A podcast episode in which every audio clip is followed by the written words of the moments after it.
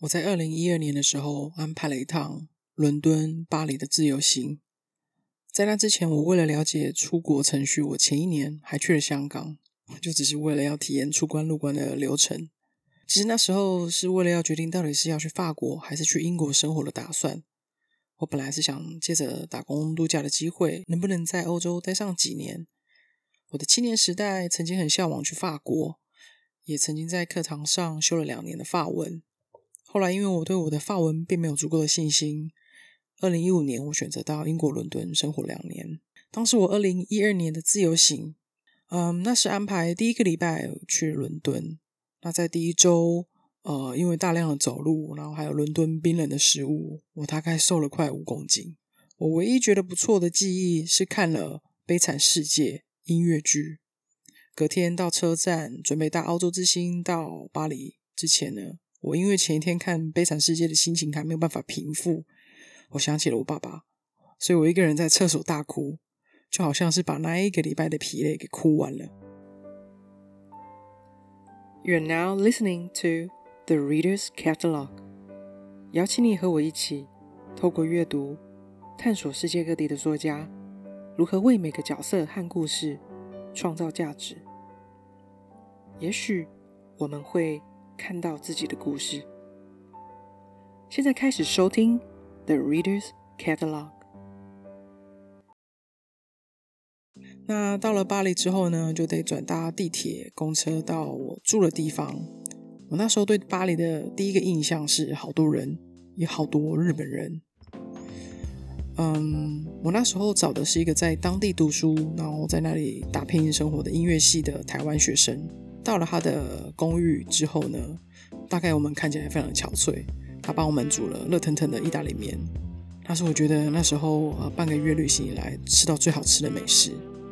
说到巴黎，不外乎就是巴黎铁塔、罗浮宫、新桥、塞纳河畔，还有餐酒馆，还有蒙马特大山丘上的教堂，在上面拍照，看看巴黎整个城市的市景。不过我也听说啊，许多第一次到巴黎自由行的人，有七成人都有不好的经验，像是啊扒手偷东西。然后那个城市很臭，东西很贵，然后都被骗到去一些买了一些没必要的纪念品。那说英文呢，被法国人不理不睬的一些经验。嗯，我已经做好了心理准备，所以我睡饱出门玩的第一天，我就踩到了狗屎。但当下我就觉得还好啦，那狗大便还蛮新鲜的，还不臭。而且那时候刚下完雨，所以地上有很多水。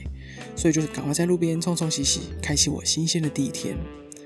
的确，地铁上的尿臭味弥漫，然后也看到很多逃票的年轻人就在我们的眼前这样冲过去，跳过整个呃票口。但我没有把那些放在心上太久。除了提供我们住处的呃二房东，就是那个台湾的学生提醒我们，呃要呃忽略主动来向我们兜售东西的人。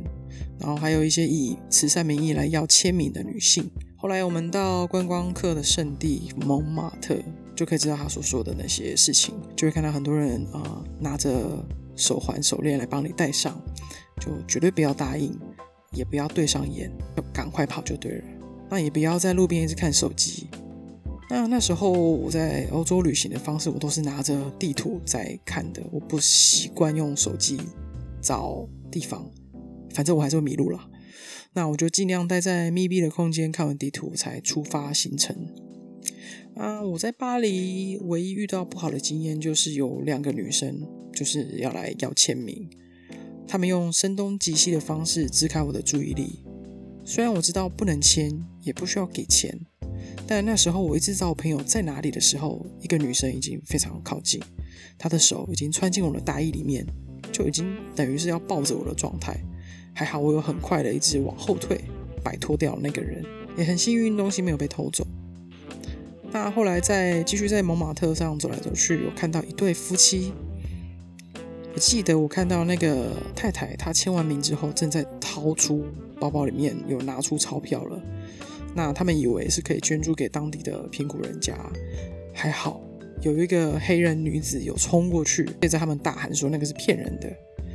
当下突然涌进一群拿着签名板的诈骗集团，就开始跟那个黑人女性大呼小叫。大声到整个山坡上都听得到。哎，还好有来得及劝退。在蒙马特的时候，也可以随时看到穿着像战队军服，然后手持冲锋枪的那种警察。虽然说那个枪里面听说啦，呃是没有子弹的，主要是要威胁用的。但整个过程啊，我可以想象，我看到在呃巴黎观光客圣地，在兜售手环的、教人签名的这些外国人，其实他们的生活都很不容易，他们只能靠着大量的观光客。争取到一天可能一两次的赚钱机会吧。我还记得在第三天傍晚的时候啊，我们走着走着，突然想起啊，有一家在巴黎市区有名的英文书店。直到大概在圣母院附近，然后在圣杰曼的佩大道旁边的小巷子里面，然后靠着塞纳河，但我就是找不到。那走着走着就开始下起雨了。我看到转角有一家店，我想要去躲雨，哎。没想到，那就是我那时候想要找的那家书店，它叫做莎士比亚书店。这家书店呢有三段故事。第一阶段呢，我用它的原地址，就是现在莎士比亚书店的地址来说，它在十七世纪的时候本来是一间修道院，提供一些过路的旅人、贫困的人一些简单的面包、粮食，也提供他们一个居所暂居。而修道院那一带啊，曾经就是一个贫民窟。那后来，在一九五零年代呢，啊，是一间啊经营不善的杂货店。那到第二阶段，就是在一九一九年前左右，有一个美国年轻女孩叫做 Severe Beach，啊，塞维亚碧奇。当时这个美国女生呢，她对巴黎有一些憧憬。在二次世界大战以后呢，她想要到巴黎攻读法国文学。后来她在巴黎遇到一个，也是一个美国女性，在当地经营一家英文书的书店。提供给他一些想法。后来，塞维亚开了他的一间书店，取名叫做莎士比亚书店。如果你有看过那部由乌迪·艾伦、乌迪·艾伦导演的电影《午夜巴黎》，大概可以有一些印象，里面有塞维亚的角色。啊，就是男主角穿越时空到了巴黎的黄金时代，大概在一九二零到一九三零的年代之间，也就是莎士比亚书店里穿梭许多我们现在已经知道的一些大文豪啊，有写《杜柏林人》的爱尔兰作家乔伊斯啊，美国作家海明威、费兹杰罗还有毕加索。那塞维亚利用这家书店当成一个呃，像我们现在很常看到举办沙龙讲座的一个场所。借由这家书店来训练啊，有需要写作上精进的人，提供一些作家一些想法，然后呃做文学上的交流，也提供一些啊穷困潦倒的人一些啊他们所需要的帮助。呃，如果你有看过电影《爱在日落巴黎时》（Before Sunset） 这部电影，啊，男主角后来在一家巴黎的书店要做一个新书发表会。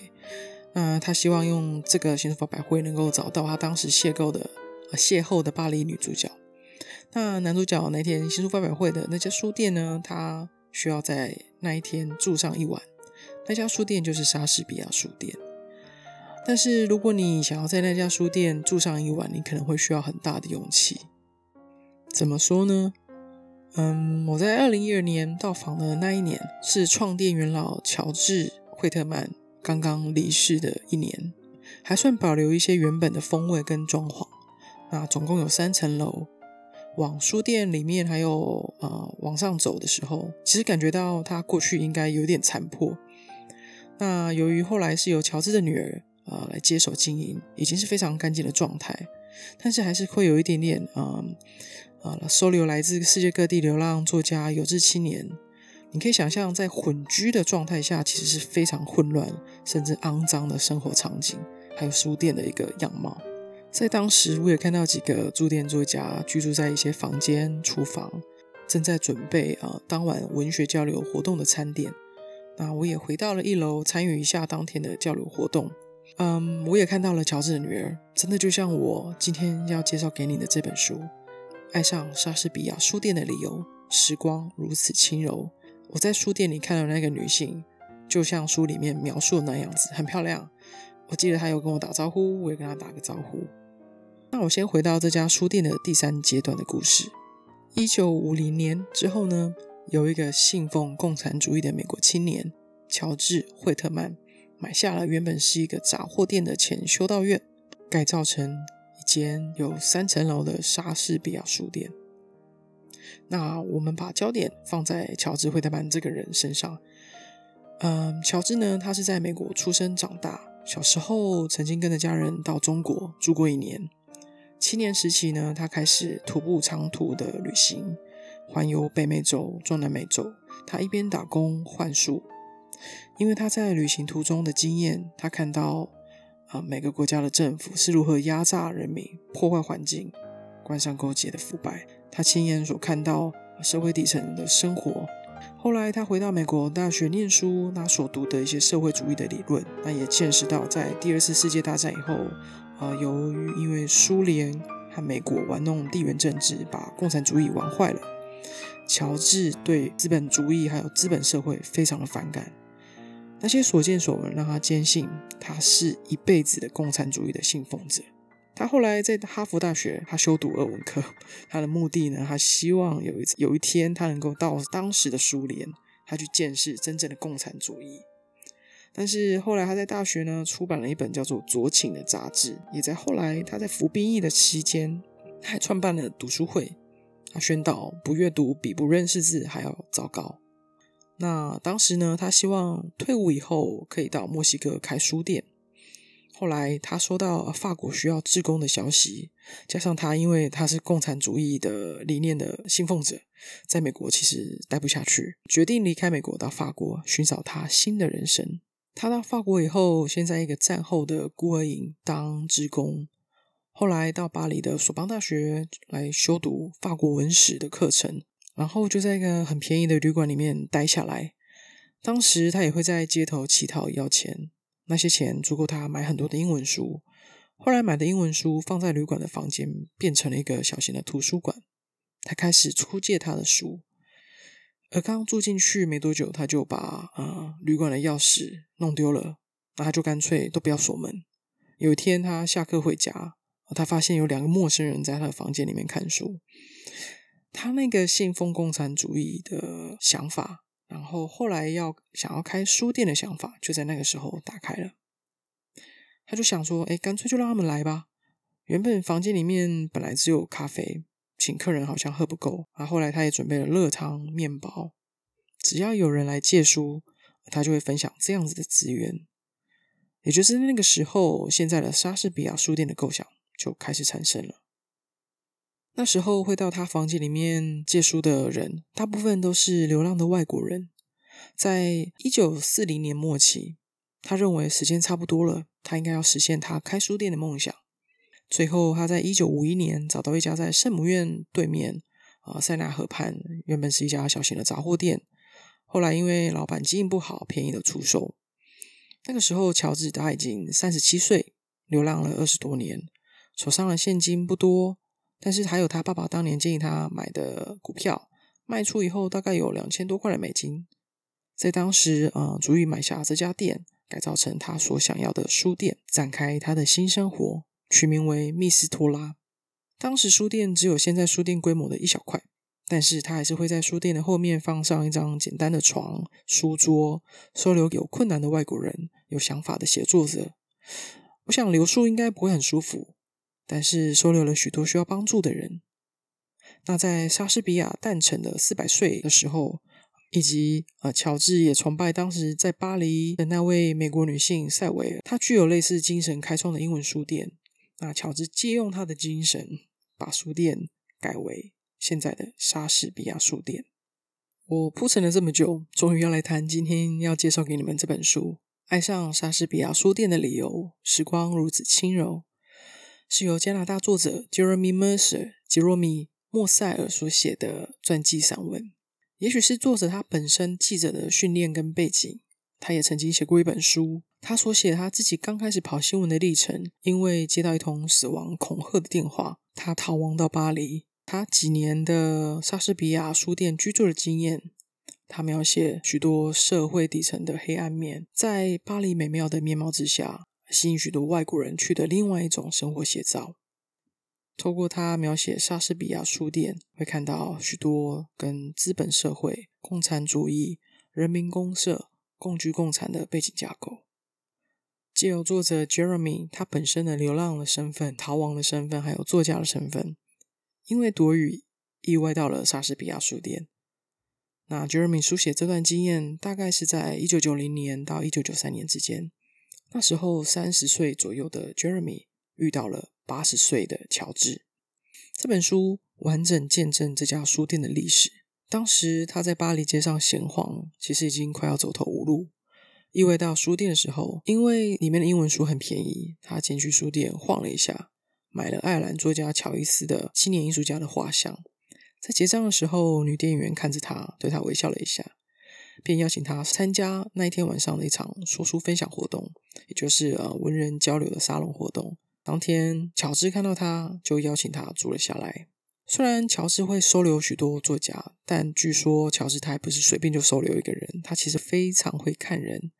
他只会收留他觉得合适的流浪作家，并不是所有人都可以住进去。他唯一一次错误的判断，当时他觉得很奇怪，但是还是收留了一个眼神很不友善的男性。是在有一次，他听到书店里面的房间一个年轻的女孩子在房间里面尖叫声。那乔治一上楼就发现那个男的就正在勒着女生的脖子，他立刻把那个人赶了出去。后来有一个到巴黎度假的警察，他遇到乔治，就问他说：“因为他曾在问刑一个杀人犯，那描述过呃他所居住的这家书店，才发现乔治原来收留的是一个杀人犯。留在书店的年轻作家们可以享受免费的居住跟饮食，但是他们必须一起守护这家书店，就是打工换书的概念。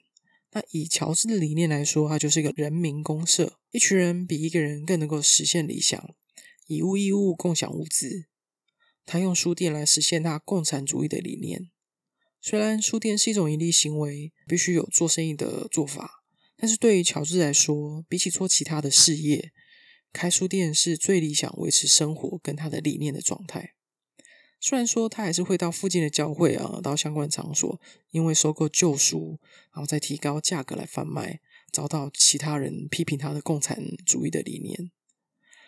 作者 Jeremy 描写当时莎士比亚书店所提供的留宿环境啊，其实是非常恐怖的。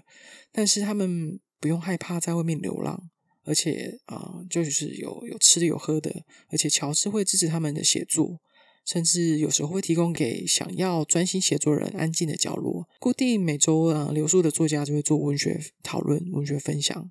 但是呢，同时作者也写到，在莎士比亚书店的共居生活有很多的缺点。一群年轻的作家们有不同的性格，而且每个人，包含作者本人，都有想要争夺乔治的注意力，来争宠取得青睐。虽然乔治得去处理这些是非，但他本身也有喜新厌旧的习惯。嗯，因为留宿久了，作家就会开始慢慢的怠惰。他喜欢积极有热情的人，所以常常把注意力留给新的流浪作家。在那样的情况下，就会产生一些问题。所以，乔治他所拥有的共产主义到底是一个什么样乌托邦的想法呢？还是只是一个包着资本主义皮的共产主义理念？作者 Jeremy 他有问乔治：既然共产主义这么好，为什么共产国家会出现这么多不人道的事情？乔治很严肃的回答他这个问题。他说明说：世界上并没有真正的共产主义的。苏联的斯大林是一个暴力的骗子，古巴的。卡斯楚曾经有美好的理想，但后来因为贪权而腐败。听起来很有熟悉感吧？但是乔治认为，共产主义需要很多政府来实验马克思主义、社会主义，实验这种体制，把金钱资源分配给教育、分配给家庭，而不是用来设计给不适合人民的方式，或是创造大规模的毁灭武器。他认为，许多拥有权势的人来垄断了太多资源。共产主义可以将土地重新分配给贫穷的家庭，让他们经营农场，拥有自家的住宅。在政府的努力和马克思主义的协助之下，就能够让人民快乐。共产主义只是着重于社会，这个是乔治这一生的理念。我在二零一二年从巴黎旅行回到台湾以后，在书店看到这一本《爱上莎士比亚书店的理由》，时光如此轻柔。我喜欢这本书有另外一个原因是，对于像落魄的失意人。在书写他们在美好的大城市里面那种对比的状况之下，我觉得更真实。因为 Jeremy 本身是社会线的记者，他常常要跟警察、黑道、贩毒者打交道。他在写这本书的时候，他去回想他自己当时本身因为工作压力非常的大，有做过一些呃种植大麻、呃协助呃贩卖毒品的经验。所以在他流浪巴黎的期间，因为他是非法拘留，有几次差一点进出警察局，但是因为他白人的外表，还有过去打交道的经验，让他知道怎么去应对，所以后来都侥幸没事。我觉得他很诚实的在写他的是非，很坦然的告诉大众他所经历的一切。透过他的书写，还有从他本身的经验到乔治的一生，在这家小小的书店去阐述乔治的伟大的理想。Jeremy 也仔细描写每一个当时他所遇到来自世界各地的作家室友，他们每个人所遇到的人事物的故事、爱情还有失恋。还有希望因为写作而出名的梦想，和一九二零年代黄金年代的巴黎，到呃出现在美国出版人塞维尔必取的那一家莎士比亚书店，那些作家相遇分享文学的状态相比，虽然时代和状态不同，但相同的是失意的作家们彼此惺惺相惜。作者 Jeremy 和其他人一样，待了几年之后就离开了那家书店。后来，他搬到法国的第二大城市马赛，和朋友开书店教英文。啊，我后来查了一下，他目前很低调的在法国的另外一个小镇，他当足球教练。乔治呢，在二零一一年以九十八岁的高龄离世，后来由他的女儿来接管。他的女儿跟他的妈妈曾经在莎士比亚书店跟乔治一起生活过一段时间。后来，呃，乔治的太太。受不了了，这样子的生活，回到英国，把女儿带走了啊！失联了很久。虽然说女儿有试图跟乔治联络，但是乔治一直忽略这件事情。后来在 Jeremy 的牵线之下，他把这对失联的父女牵在一起。我在二零一二年到书店的时候啊，当时还是可以看到一些呃留宿的年轻人在帮忙整理书店。那个时候，我刻意拿一本书到柜台询问啊店员。我问他说：“哎，这本书好不好看？”我忘记书名是什么，但记得是肖伯纳的作品。那个店员不高，他有一个橘黄色头发，戴着金丝框的眼镜，穿着短衬衫、西装裤的有一点雅痞的男孩子，对我笑笑说：“呃，这个作家的书，你再多想想。”但他不赞成他对女性的看法，只是他并没有帮我把这本书结账，推给我，让我拿回去书架上放着。这个有趣的经验让我想起啊，Jeremy 写到他当时在看杜斯托耶夫斯基的其他的书，呃，乔治瞄了一眼，告诉他说：“哎，杜斯托耶夫斯基最好看的作品是一本叫做《白痴》的书。”我后来也找了这本书来看，真的好多夫斯基，一样是一个人名很多的大头书啊。我希望在乔治的女儿的管理之下，莎士比亚书店可以继续存在。虽然已经没有了当年乔治的那个精神，而且旁边好像开了一家咖啡店。我去的时候还没有咖啡店，但是就像那一段时光如此的轻柔，再也无法在这个沉重的世界里面存在。我仍然希望这个世界有一个地方可以让人自由交流、抒发，让有想法的人可以相聚在一起，表达他们对这个社会的意见，进而改变这个世界。如果你曾经去过这家书店，或者有机会在未来造访，书店里面应该会有一些标语，你应该会看到，像是不要冷漠的对待陌生人，因为他们有可能是天使所乔装的，为人性而活，帮助挨饿的作家。谢谢你的收听，我们下次再见喽。